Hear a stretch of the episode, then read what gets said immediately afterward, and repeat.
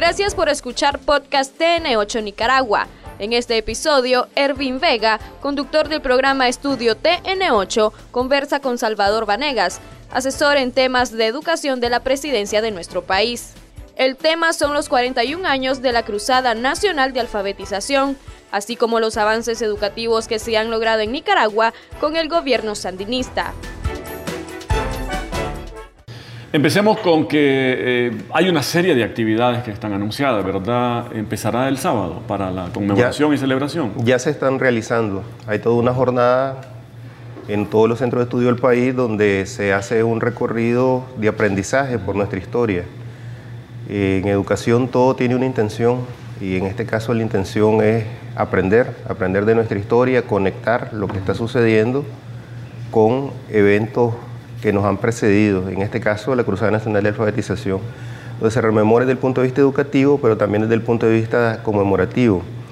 Están todos los talentos artísticos, deportivos, eh, de expresión oral, eh, de certámenes, una serie de jornadas eh, que celebran, conmemoran y, viven el legado de la Gran Cruzada Nacional de Alfabetización, que inició un 23 de marzo de 1980, una de las, una de las primeras tareas que el gobierno de la Revolución Popular Sandinista asignó a la juventud, a esa generación que regresábamos de, de lo que había sido la lucha contra el somocismo y que asumíamos eh, muy niños, adolescentes, jóvenes, esa tarea educativa que había sido plasmada en los primeros escritos de, la, de los fundadores del Frente Sandinista, pues se había escrito que, que, una de las principales y primeras tareas, grandes tareas de la revolución, iba a ser revertir el analfabetismo, lo cual tiene significado, porque en un sistema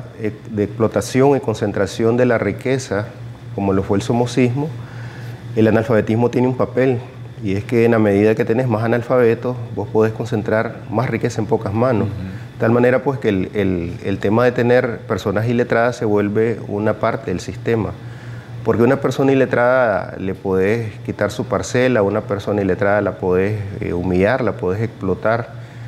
Entonces eh, la riqueza eh, sobre la que se basaba el, el somos y el somocismo también tenía sus causas en eh, negarle el derecho a la educación a la población nicaragüense. Por lo tanto, ese 23 de agosto, en, muy de madrugada, eh, columnas de lo que se denominó el Ejército Popular de Alfabetización, el EPA, eh, nos dispusimos pues, a, ir a alfabetizar.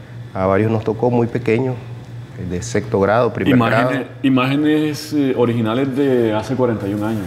Sí, esas imágenes que son, que son, de, son profundas porque, eh, como, tal como se ha documentado, fue una experiencia en doble vía. Los alfabetizadores aprendimos que, que el somocismo era eso, era miseria, era pobreza. Nos tocó no mirarlo en un libro, sino vivirlo. Llegar a una casa eh, que eran cuatro tablas y un techo de plástico y, y dormir en el suelo. Eh, y comer maíz reventado y, convivir con, la pobreza extrema y saber de que lo que estábamos haciendo era precisamente liberar a esas personas, liberarlas de, esa, de ese sistema de explotación por medio de eh, la alfabetización. Entonces no quedó aquí ni, una, ni un solo territorio, ni, un sola, ni una sola comunidad, ni un solo valle, eh, caserío del país sin eh, jóvenes, hombres, mujeres, como te digo, niños, adolescentes, jóvenes alfabetizando. A cada columna se dividió en escuadras y a cada escuadra se le asignó varias casas. y, en esas casas se alfabetizó a, niños pequeños, a jóvenes y también adultos, a los abuelitos de la casa. Entonces se aprendió de doble vía eh, a convivir con el campesinado, con los productores, con gente que había estado en extrema pobreza, en miseria y además ellos aprendieron pues a, leer y escribir y aprendieron el significado de la vida, el significado de la libertad, el significado de los derechos, el significado de tener futuro. Y eso fue lo que se hizo de alfabetización. Fue realmente una tarea muy noble, muy humanista y, que sentó las bases para eh, el inicio de un proceso de prosperidad, pues que fue el camino que emprendió la revolución. Eh, al culminar la Cruzada Nacional de Alfabetización, eh, se logra un bajar el nivel de analfabetismo a un 12%, de un 50.3 a 12%. Así es, así es los datos eh, estadísticos de, la época te dicen de que el, marco en que se movía el, índice de analfabetismo cuando se medía en el somocismo estaba entre 50 y 53. El dato oficial al inicio. O sea, más de la mitad de los nicaragüenses. de, cada dos nicaragüenses, un poquito más de uno, pues, era, era iletrado. Y los que estaban letrados llegaban a segundo grado promedio, pues.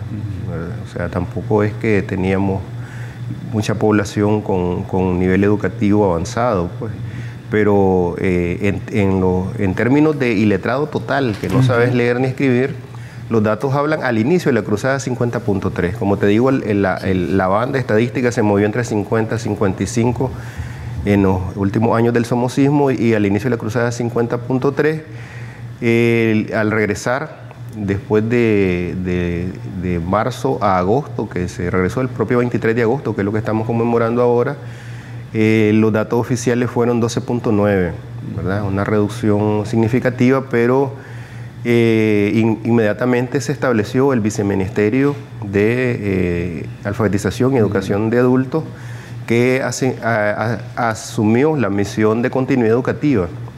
Eso significó que inmediatamente se organizaron oportunidades para la continuidad educativa de todas las personas que habían sido alfabetizados y se mantuvo la batalla por seguir bajando el analfabetismo, aún en condiciones adversas, eh, en condiciones de agresión eh, que vivió la revolución esos 10 años, se siguió trabajando y se siguió bajando el analfabetismo.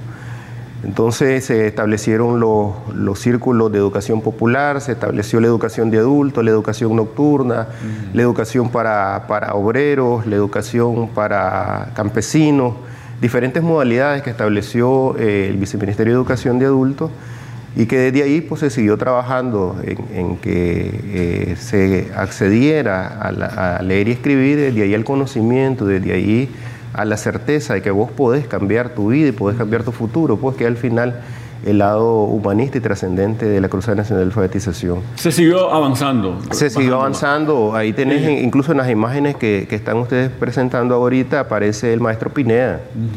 Yo recuerdo al maestro Pineda eh, en 1990 organizando la brigada que iban para Río San Juan a declararlo libre de analfabetismo, Río San Juan, a, lugares impenetrables, a lugares donde te quedabas eh, con, eh, bestias, pues, con burros, con, caballos, con mulas y comenzabas a caminar. Eran caminadas de 10, 15 kilómetros porque no había otra manera de ingresar en Suampos y ahí andaba el profesor Pineda eh, con la brigada, la brigada Vinicio, eh, Vinicio Herrera, Vinicio Herrera eh, organizada con los estudiantes de las escuelas normales, la brigada 50 aniversario, o sea, brigadas que se organizaban, salían hacia el Caribe, salían hacia Río San Juan, salían donde estaban los reductos más grandes de analfabetismo. Eso el mundo reconoció.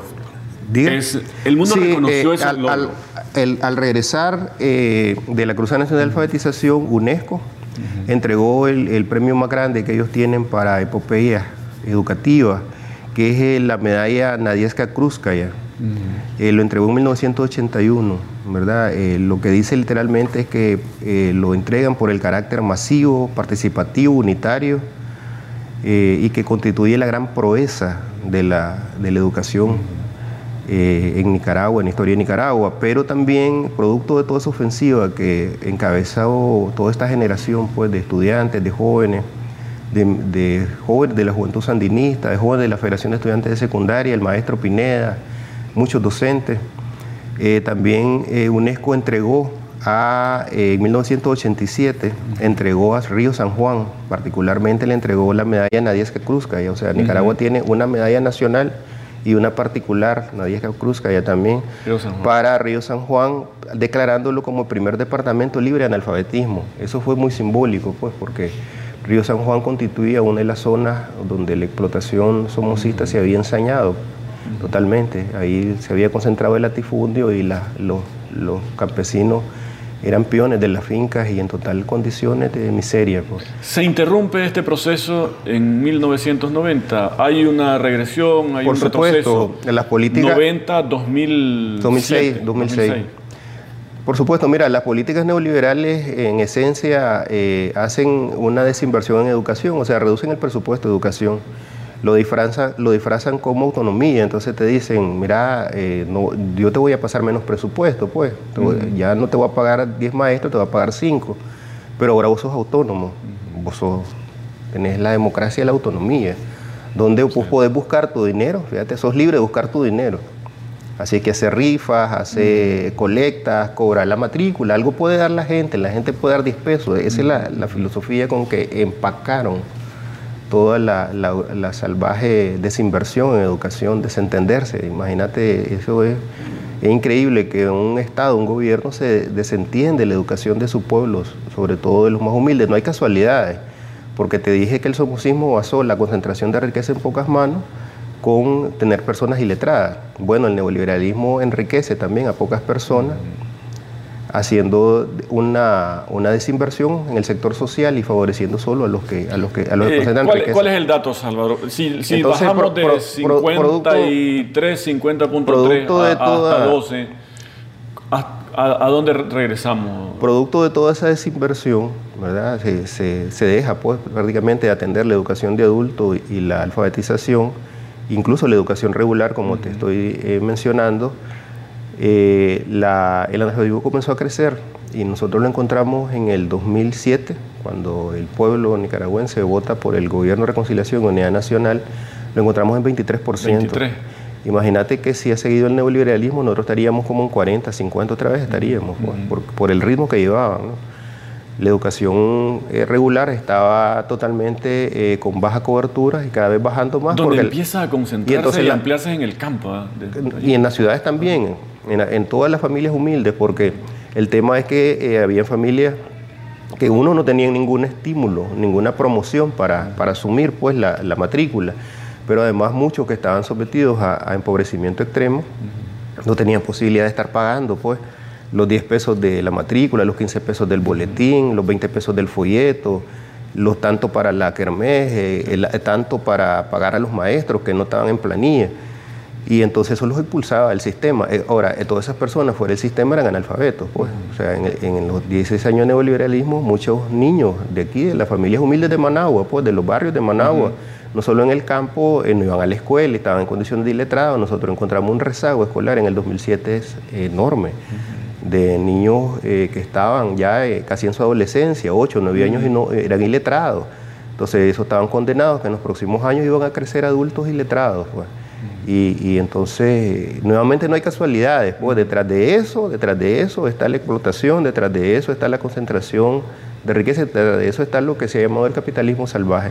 Retrocedimos a un 23%. 23%, por eso nuevamente 2007, eh, la instrucción pues, del, comandante presidente Daniel es que iniciamos una nueva jornada, pues, y una jornada enorme. La primera pues se llama la Gran Cruzada Nacional de Alfabetización, Héroes y Mártires de la Revolución, 23 de marzo del 80, 23 de agosto del 80. La segunda gran jornada se denominó de Martí Fidel y se organizó inmediatamente. En 2007 eh, se fortaleció un equipo de alfabetización y educación de adultos en el Ministerio de Educación, estando el ministro el maestro Miguel de Castilla, con mucha colaboración de, liderazgo del maestro Pineda y se organizó la segunda Gran Cruzada.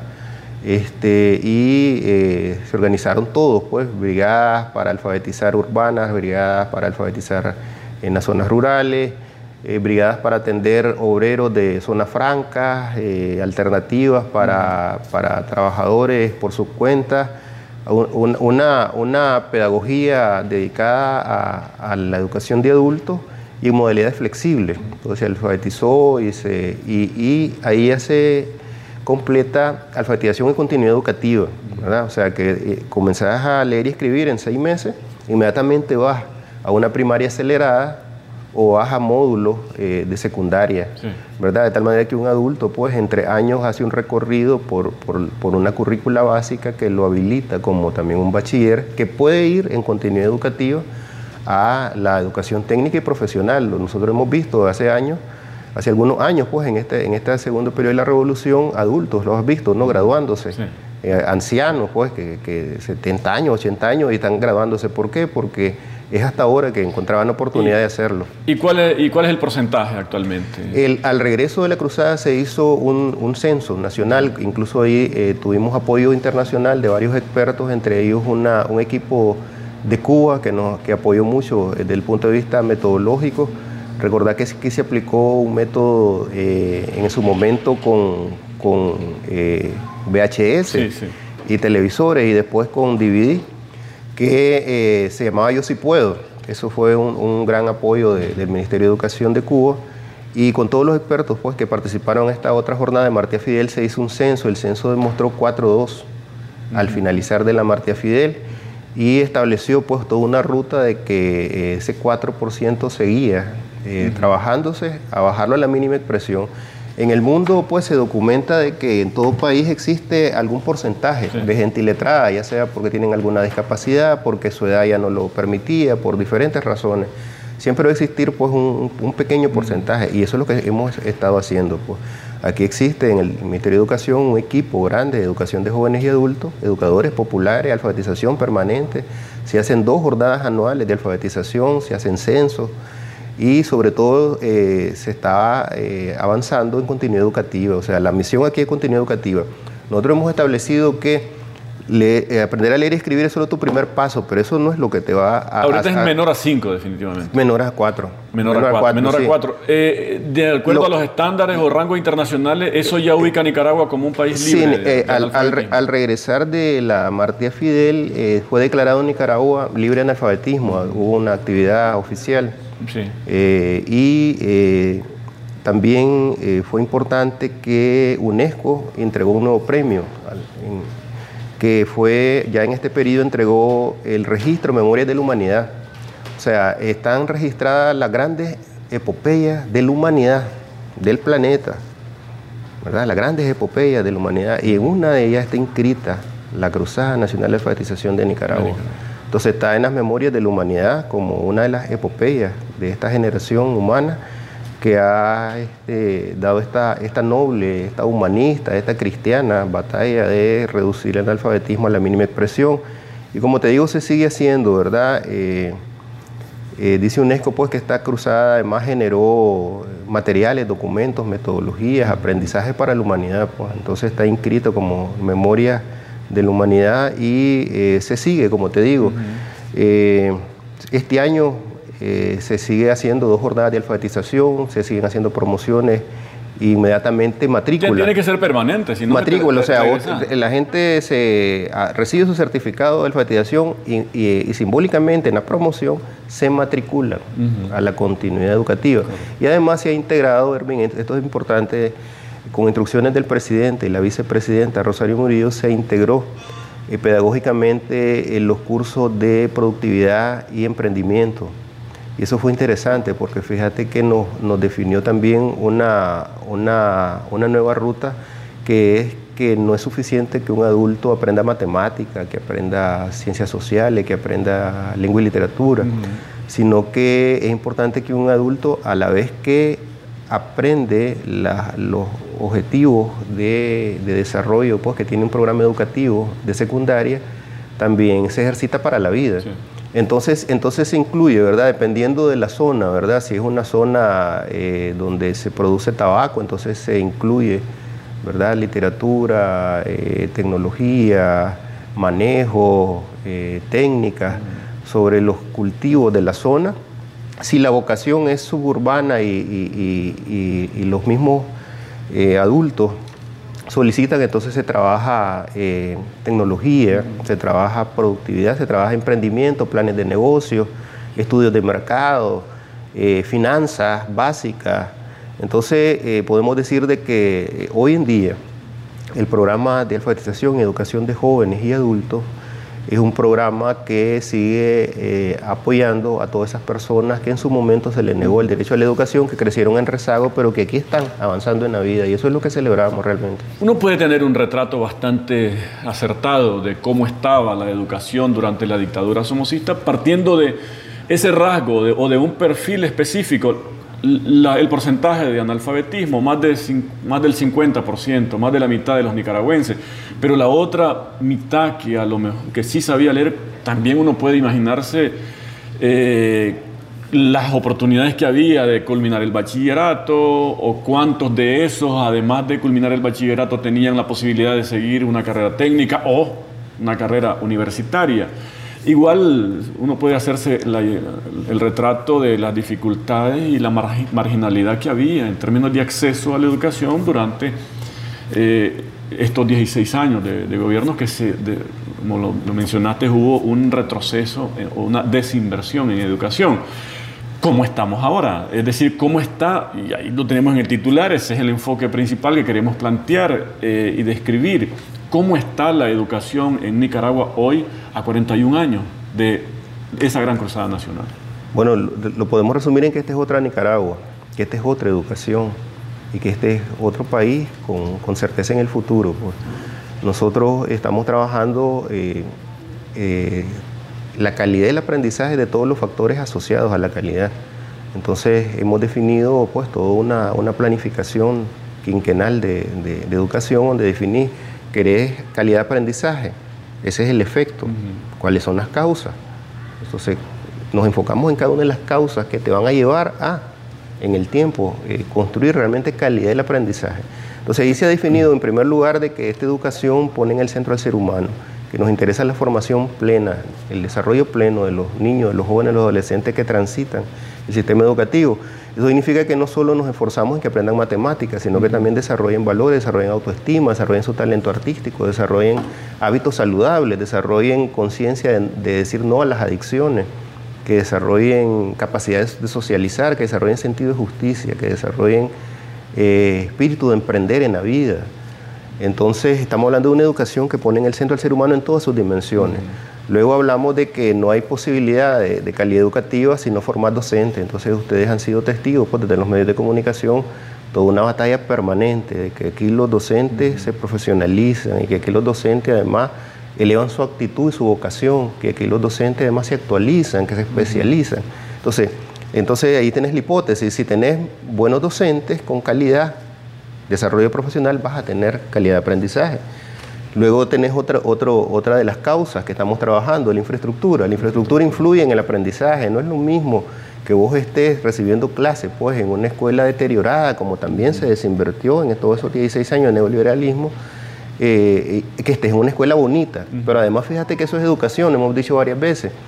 La educación eh, se vive, se aprende de vivirlo. Entonces, si vos creces en un lugar sucio, deprimente, lo miras como normal. Si vos de, eh, creces en un lugar donde hay basura, en tu casa lo miras normal. Si vos creces en una escuela bonita y tenés el sentido de cuidarla y tenés el sentido de no manchar los, los pupitres, no manchar las paredes, no manchar los servicios higiénicos, vos desarrollas algo que se llama el sentido de la estética y el sentido de la sensibilidad y el sentido de la responsabilidad en la propiedad social. Y eso es aprendizaje y eso estamos haciendo. Entonces, decir docentes buenos, calidad educativa, eh, ambientes escolares buenos, calidad educativa, programa de estudio bueno, calidad educativa. Entonces, hemos hecho una reforma curricular que ha agregado... Y, se ha logrado esta parte, Salvador, porque hace algunos años era una frustración entre él, eh, ir a eh, asistir y ser testigo y tomar la foto, la, el video del colegio bonito y regresar, un, regresar tres, cuatro meses después y... No es fácil, no es fácil. Mira, en educación hay dos cosas. Uno, vos comenzás algo eh, que se ha instalado eh, negativamente por, por decenios y cuando lo comenzás a hacer, como decís, es una batalla que si no tenés conciencia de lo que estás haciendo te puede frustrar. Pero lo lográs y lo estamos logrando. Vos podés ir a escuelas de los últimos dos años, tres años que hemos venido entregando y nosotros le decimos vamos a regresar y ellos firman, ¿verdad? un compromiso de, eh, de reflexión de que ellos van a cuidar su colegio porque es de ellos y porque ellos merecen estar en Olimpio. Es toda una jornada, ¿verdad? Eh, hay todo un manual que se llama La Escuela Bonita, Limpia y Segura, que detrás de cada proyecto que miras inaugurándose, también ese manual se ha eh, discutido eh, y se ha apropiado por, parte de los estudiantes, los docentes, la familia. Entonces, lo estamos logrando, sí. La respuesta es sí, lo estamos logrando. ¿Que, que ha sido fácil? No. Y que lo haces en el corto plazo, no. En educación lo que hace hoy lo cosechás en una generación. Estamos en inglés, hemos sentido largo ese camino, estamos en cuarto grado y nos parece que han pasado 20 años, pero apenas estamos en cuarto grado. ¿Cuándo vamos a tener la primera generación de estudiantes bilingües con las normas europeas del aprendizaje del idioma inglés bilingüe? En siete años más, imagínate. Entonces nos va a llevar 11 años eso. Y así es en educación. Todas las, las mejoras educativas que estamos introduciendo nos va a llevar una generación mirarla, pero ahí los tenés, ahí tenés las imágenes, esos son los colegios que estamos inaugurando. Esa es la calidad de la inversión que se está haciendo, los diseños son cuidados, eh, con grandes estándares, pues eso es lo que merece nuestro pueblo. Que todavía tenemos brecha, por supuesto, que todavía hay lugares donde nos está costando más asumir esa cultura de cuidado, de sentido estético, de, sentido de responsabilidad social. Sí, nos está costando, pero lo estamos haciendo y así es la educación. La educación es todo un proceso, pero ahí está, realmente recompensa mucho mirar la, la sonrisa de los niños, el disfrute de los niños, esas nuevas didácticas que se utilizan, esas artes que están floreciendo eh, toda esa niñez que está disfrutando, eh, eh, eso no tiene precio, pues, y eso solo lo puede hacer realmente un gobierno con sensibilidad social y con una voluntad de inversión social enorme y consistente, como lo es este, este gobierno pues, de Reconciliación Unidad Nacional, encabezado por el comandante presidente. Para cerrar, ¿cuáles serían los grandes desafíos, las grandes metas, los grandes sueños en materia educativa para los próximos 2, 3, 4, 5 años? Analfabetismo cero, pues en relación a todo el que puede estar alfabetizado, debe estar alfabetizado, que cualquier persona que quede en condiciones de iletrado sea por causas mayores, pues como te digo, por alguna discapacidad, porque, porque él eh, ha sido ya muy adulto, por alguna razón, eso, eso va a llegar el momento en que eso sea. Eh, va a llegar un momento en que la educación de jóvenes y adultos va a ser una mínima expresión del Ministerio de Educación. ¿Por qué? Porque todos los niños, niñas van a entrar en edad oportuna. Esa es una visión que tenemos. La única manera de que vos acabes con el analfabetismo y la educación del rezago escolar, que tenés que estar atendiendo adultos en primaria todavía, es que vos matriculés en edad oportuna. Aquí los niños y niñas deben de entrar de tres años a la educación inicial preescolar. Y a los seis años deben de entrar al primer grado. Ese es el gran sueño. El día que tengamos esos alumnos en edad oportuna, toda la población, y estamos avanzando cada año la matrícula, va avanzando en ese sentido. De tres años ya debe estar en primer nivel. En primer nivel y en seis años en, primer, grado. Ahí se acabó el analfabetismo, ¿verdad? Claro, nos va a llevar varias generaciones a hacerlo, pero lo vamos a hacer.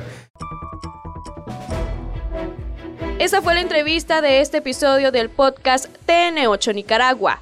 Recordad que estamos subiendo contenido nuevo todos los martes y jueves con análisis de temas de tu interés.